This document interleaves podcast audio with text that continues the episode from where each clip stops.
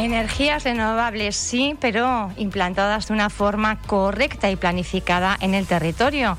Es el grito que lanzaban los ecologistas hace apenas 10 días en la concentración de la semana pasada y que han seguido, bueno, pues eh, trabajando, no todo se ha quedado en la concentración, sino que a partir de ahí se han seguido dando casos para, eh, de alguna forma, bueno, pues trazar una estrategia y llegar a ese objetivo. Vamos a analizar eh, dónde estamos y hacia dónde vamos y lo hacemos con Eduardo Vidarte en representación de la plataforma SOSMALPay. Buenos días, Eduardo.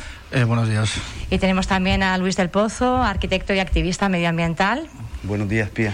Vamos a, bueno, mandamos desde aquí un, un sentido abrazo a Óscar Hernández. Fallecía un, una familiar muy importante y no ha podido estar hoy con nosotros. Sabemos además que está, bueno, pues eh, bastante afectado y, y desde aquí le queremos mandar ese, ese abrazo.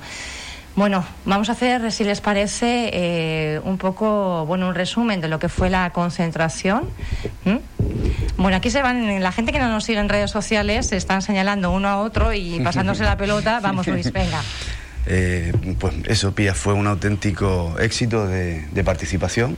Generó bastante interés por parte de la ciudadanía y la respuesta fue bastante positiva, como todos pudimos comprobar.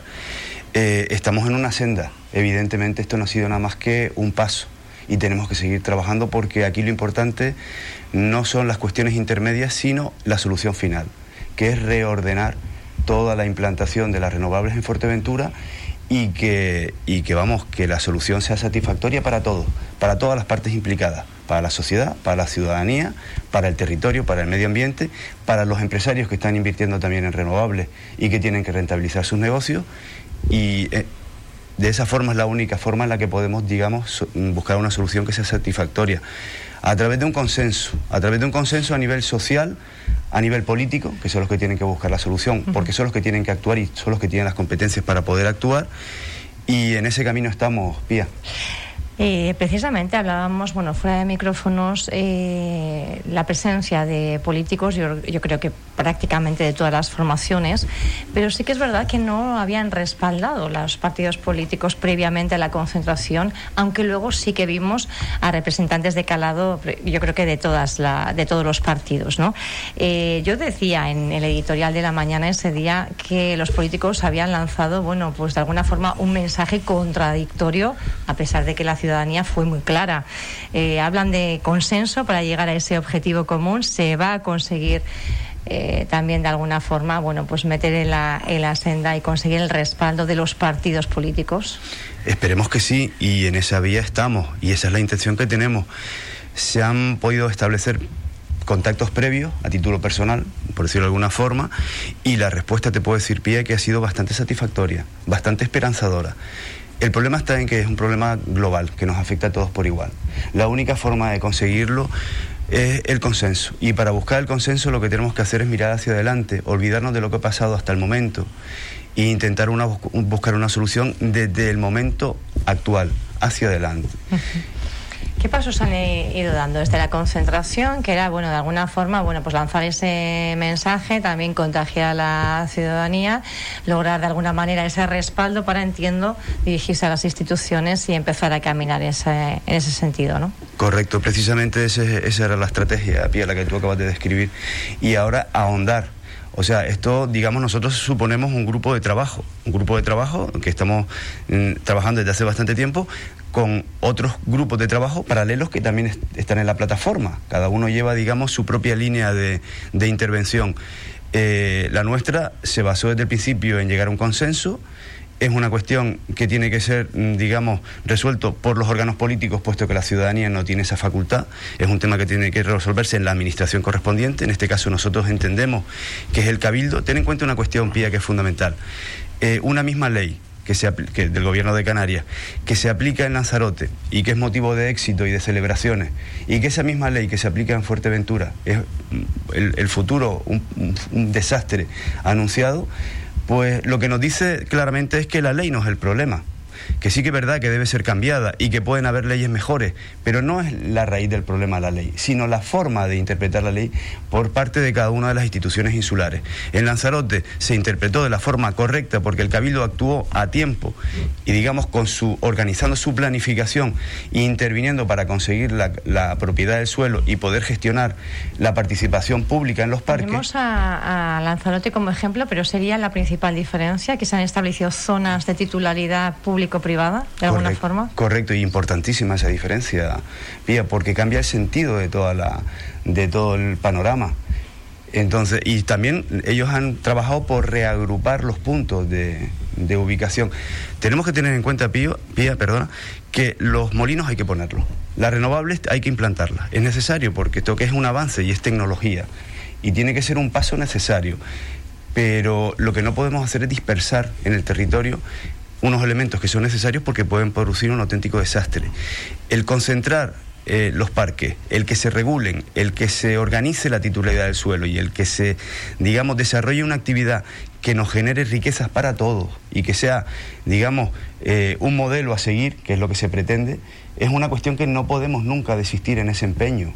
O sea, el conformarnos con la situación actual, el lamentarnos de que no se han hecho las cosas mejor, que se podían haber hecho, digamos, de otra, desde otra perspectiva, ahora mismo no, no, nos lleva a ningún sitio. Señalar responsables hay, de hecho hay responsables, y muy claramente, pero sin embargo la solución no está en señalar a nadie, está en llegar a un consenso precisamente con todos y los únicos que pueden buscar un consenso son los que no forman parte de ninguna de ningún color político, puesto que no tenemos ninguna intención previa. Uh -huh. Entonces, como sociedad civil que somos, eh, somos los más indicados para buscar el consenso. Y te digo, hasta ahora, que han sido contactos, contactos simplemente muy previos y digamos muy discretos y a, a título personal, te puedo decir que la respuesta ha sido bastante, bastante esperanzadora, ¿eh, Pía?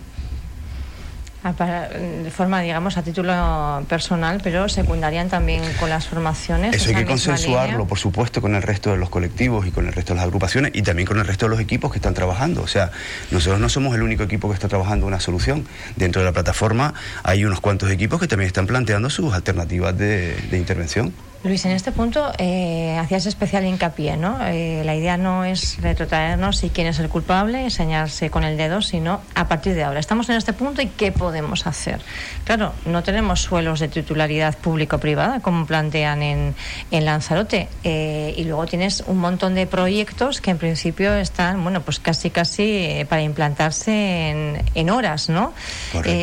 ustedes piden una moratoria, pero eso puede significar, pues, a, enfrentarse la, la administración pública a, a, unas denuncias con sanciones sí, cuantiosas, me, me quizá, ¿no? intervenir. O sea, sí. sí. aquí no estamos en contra de la seguridad jurídica de la inversión. El tema es que que vengan gente que le interese eh, invertir en renovables es una buena cosa. O sea, es decir, que nadie le interesaría sería una mala cosa, porque el camino, el futuro son las renovables, ¿no? Ahora, una cosa es que interese que haya gente que le interese implantar renovables y otra cosa es que no haya ningún filtro. O sea, es decir, que eh, el propio cabildo diga bueno pues le estamos a esto rienda suelta y que los las grandes eléctricas hagan sus planes de inversiones como ellos quieran y no diga el y no diga el cabildo bueno vale ustedes quieren poner aquí unos parques de renovables estupendo pero además generalmente esto lo suelen hacer grandes eléctricas vamos no bueno que habría otras fórmulas que se han tratado más en Europa, ¿no? incluso de cooperativas de consumidores, de corta, coparticipado también por el sector público, que ya tendría un, po un, poquito más control de, del modelo energético, que no sea solo IBEX 35, pero bueno, lo normal es que vengan estas grandes eléctricas y quieran hacerlo. Pero claro, aquí es donde tiene que decir el cabildo, ¿no? Tiene que haber herramientas de gestión para que esto se haga de una manera ordenada, ¿no? Y entonces, cuando hablamos del desarrollo sostenible, si no buscas fórmulas, o sea, por ejemplo, una figura territorial, un plan territorial sectorial, ¿no?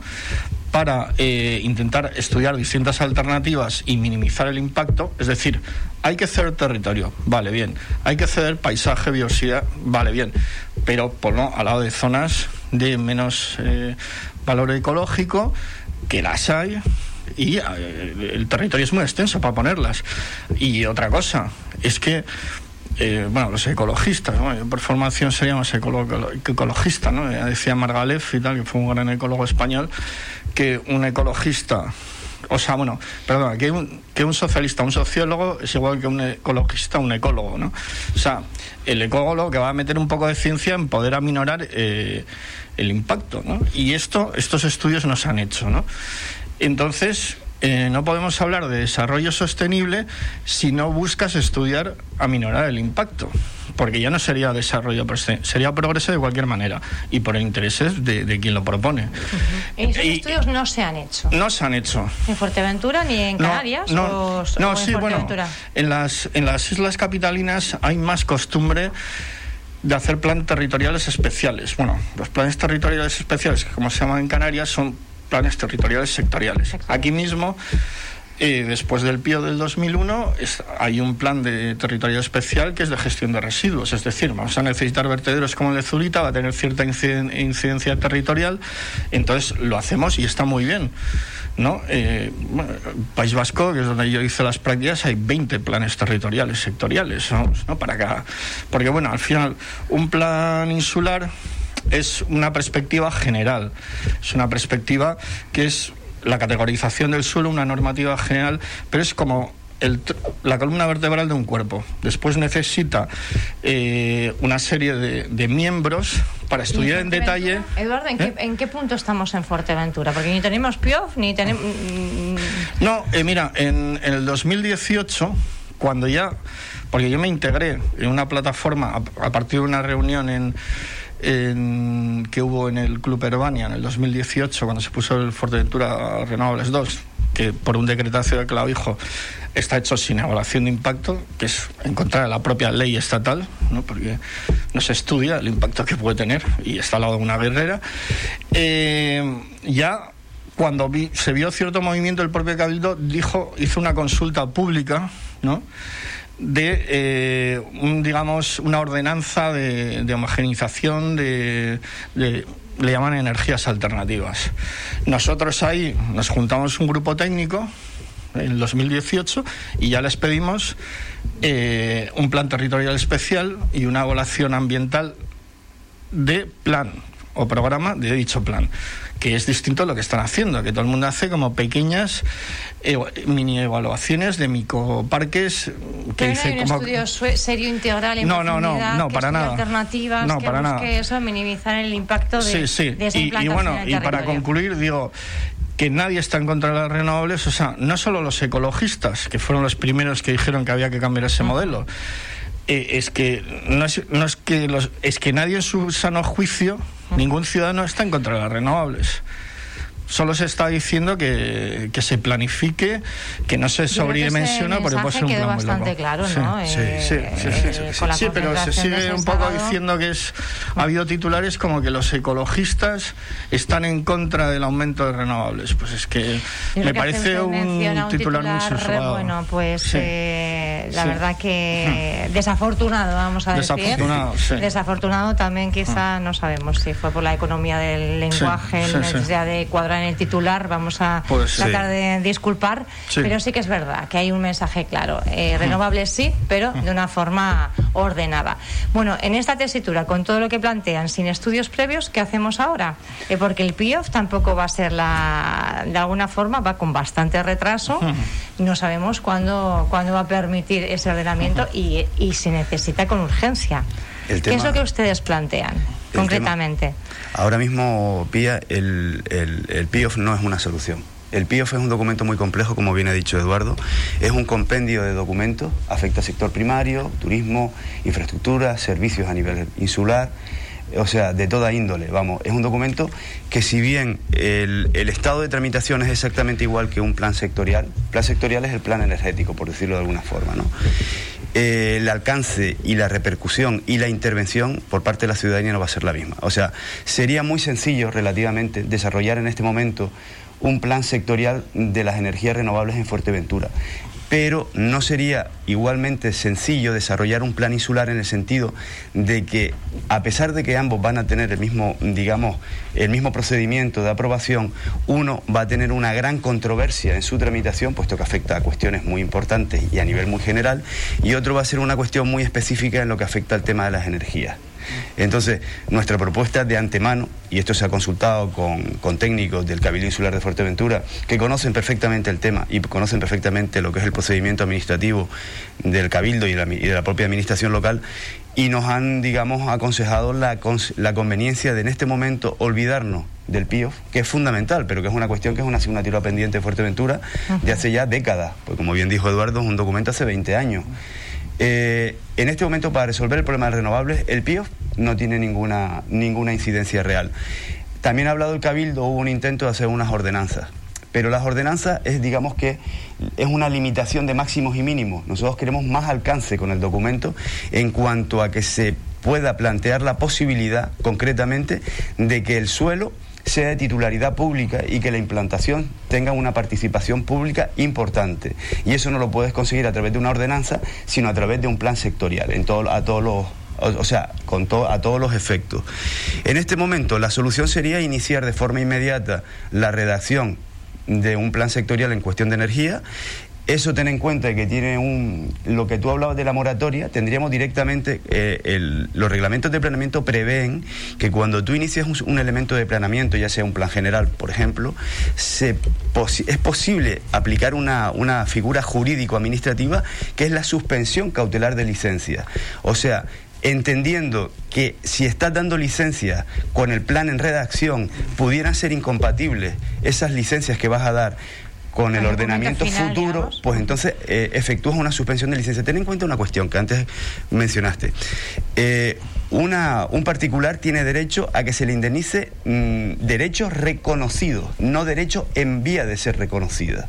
O sea, en tanto usted no tenga una resolución definitiva que le permite una autorización concreta para implantarse en un sitio determinado, usted no tiene nada que reclamar. Si en el momento ha tenido la mala suerte de que un planeamiento en desarrollo se inicia su, su tramitación, pues tendrá que esperar porque eso es una cuestión administrativa que está prevista y planificada de esa forma. No sería necesario en este caso, lo que te decía antes, una solución concreta y urgente e inmediata por parte del gobierno de Canarias, de Canarias ni por parte del Parlamento, que también estaría muy bien planteado, sino por el propio Cabildo Insular, que al iniciar su propio plan sectorial podría acordar la suspensión previa y cautelar de licencia en tanto el documento esté aprobado, con lo cual ahí tenemos una medida cautelar importantísima para organizar este desorden. Una vez aprobado el documento, está claro que habrá que canalizar.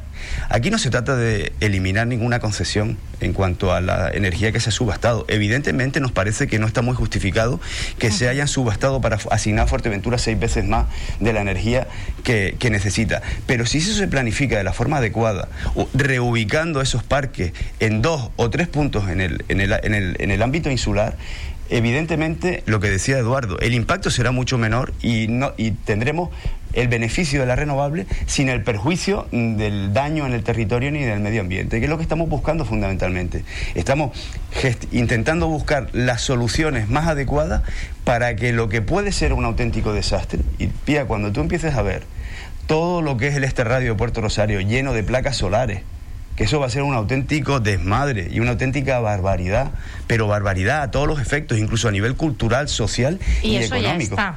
No, por suerte no está. Bueno, eh, es que, digamos, eh, nosotros cuando acudimos, nuestra fuente un poco más, más, oficial, y la, es la que vimos ya desde el 2018, es la página de información territorial del gobierno de Canarias. Es una que se llama, cualquiera que se quiera meter, ID eh, GrafCan, ¿no? Entonces tú te metes en la, en la sección, en la pestaña de, en la capa de energía, y ahí ves los parques eólicos y los parques solares. Claro, cuando, aparte de todo este tema de aminorar el impacto y tal, estábamos viendo las cantidades que se pedían, ¿no? Pues claro, ya en la primera remesa veíamos ya, vamos, en el 2018 en eólicos ya solo 170 y algo que ha aumentado, ¿no? Megavatios, ¿no?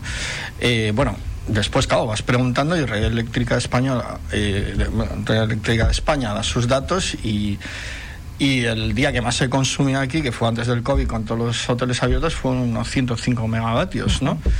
Entonces, después vas, que ¿cuánto tiene la, la, central? Bueno, en su propia Wikipedia pone que 185, ¿no? Entonces ya en esa época había 170 y algo solo en, eólicos propuesto, ¿no? Pero ahora empiezas a sumar que ahora ya creo que están por los 215 y por los 230 los fotovoltaicos, que eso no se había sumado todavía, se ha venido más tarde. Y claro, dices, joder, pues 450 megavatios, ¿no?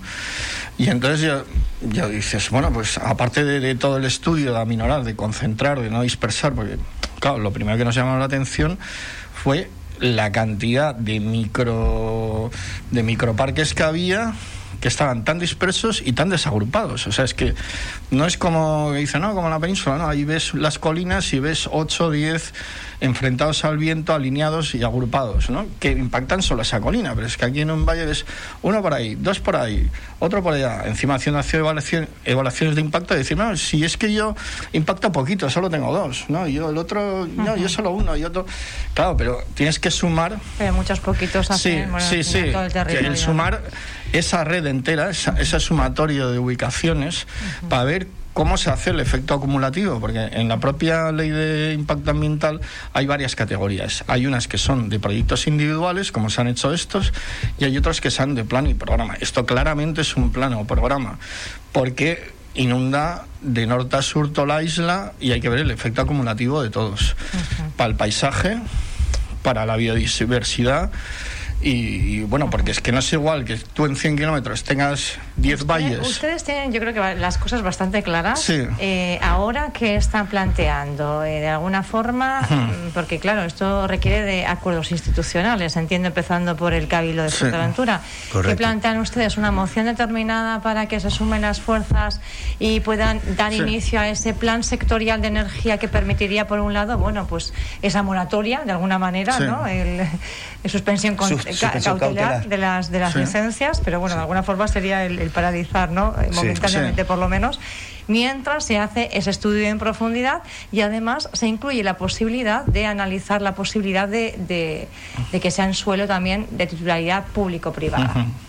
¿Es un poco los objetivos que ahora están eh, persiguiendo, plantean? Ese es el planteamiento que nosotros consideramos que es el más correcto en este momento, puesto que no supondría ningún perjuicio para los intereses de nadie, al contrario, eh, introduciríamos en este momento la planificación que no hemos tenido hasta ahora y que es fundamental para que el tema sea, digamos, coherente, objetivo y eficiente, sostenible y equilibrado, que es lo que queremos.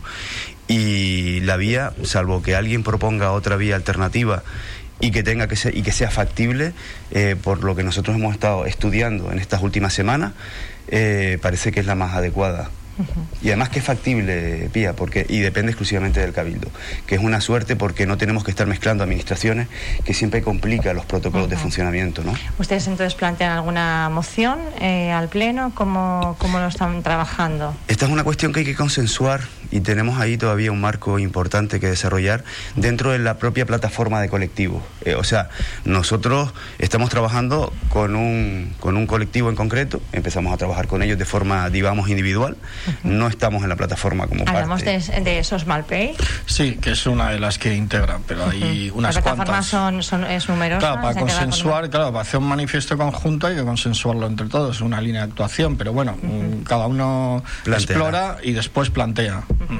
En plazos, ¿cómo iríamos? Porque, claro, eh, ir consensuando y, y planteando Bueno, ya tenemos este una reunión esta semana, el miércoles. Pero la idea es un poco acelerar los, los pasos cuanto antes para que el Cabildo de Luz Verde, de alguna forma, a ese, a ese plan sectorial. ¿En cuánto tiempo luego se desarrollaría? Porque, claro, con los plazos de exposición pública también eh, se van dilatando en, el tiempo. ten en cuenta que es como si fuéramos a desarrollar un PIOF pero solamente en el tema eh, energético, lo cual se reduce mucho la, la documentación necesaria. Eh, no esperamos que tenga tanta controversia la exposición pública como un PIOF a nivel general, que eso sí que afecta a cuestiones mucho, de mucho más alcance, y podría estar mm, perfectamente listo para, para su aprobación definitiva para final de año. Con lo cual, ni perjudica tanto la suspensión en un tiempo en exceso demorado, podría ser muy perjudicial, sobre todo para los expedientes que están en trámite, y por otro lado nos permitiría iniciar el camino de una forma digamos, ordenada y planificada lo más pronto posible. es la esperanza que tenemos. Vamos, de todas formas es una cuestión que nosotros simplemente es un planteamiento que tiene que, digamos, ser aceptado y consensuado con el resto de plataformas porque va a ser una cuestión que debería ser planteada de forma unánime. tanto no haya algo alternativo, eh, la cuestión es que el tiempo sigue. Las, eh, ya se podía hacer un comunicado brevemente. Esta semana, esta semana tenemos una tenemos una reunión y ya podíamos eh, decir las líneas y cómo plantearlo Nosotros como iniciativa. Te hablamos de nuestra propuesta de trabajo. Ahí, o sea, como te decía antes, hay otros equipos trabajando, desarrollando otras propuestas. Al final tendremos que hacer una apuesta en común de la información y ver que al final y ver qué es lo que se decide. O sea, no está en nuestra mano. Pero te digo, por el planteamiento que se está, que se está presentando en este momento, se podía hacer de forma prácticamente inmediata la, solicitud al Cabildo y el documento, si el Cabildo eh, se pusiera manos a la obra con la necesidad y urgencia que requiere la situación, pues probablemente para final de año podríamos tener ya el documento y empezar otra vez a desarrollar las renovables de forma ordenada, en parques probablemente públicos, donde hay una concentración del impacto, lo que decía Eduardo, y digamos, mm, pues pudiendo plantearse a lo mejor la isla de Fuerteventura como un ejemplo a efecto regional e incluso nacional de la ubicación y de la planificación y el desarrollo de renovables, puesto que tenemos las mejores condiciones geográficas prácticamente del territorio, a nivel incluso regional, para desarrollar este tipo de energía. Nos que concluyendo ya. Eduardo Vidarte, en representación de la plataforma Sosmalpay, es licenciado en Ciencias del Mar y máster también en Ordenación del Territorio. Y Luis del Pozo se, se me queda así mirando, Eduardo. Sí, Ah, bueno, vale, bien, sí. Eh, mira, nosotros porque hemos actuado, o sea, porque hemos llamado la atención. Porque, como diría eso, mi profesor de ordenación del territorio, la alternativa cero es no hacer nada y dejarles hacer.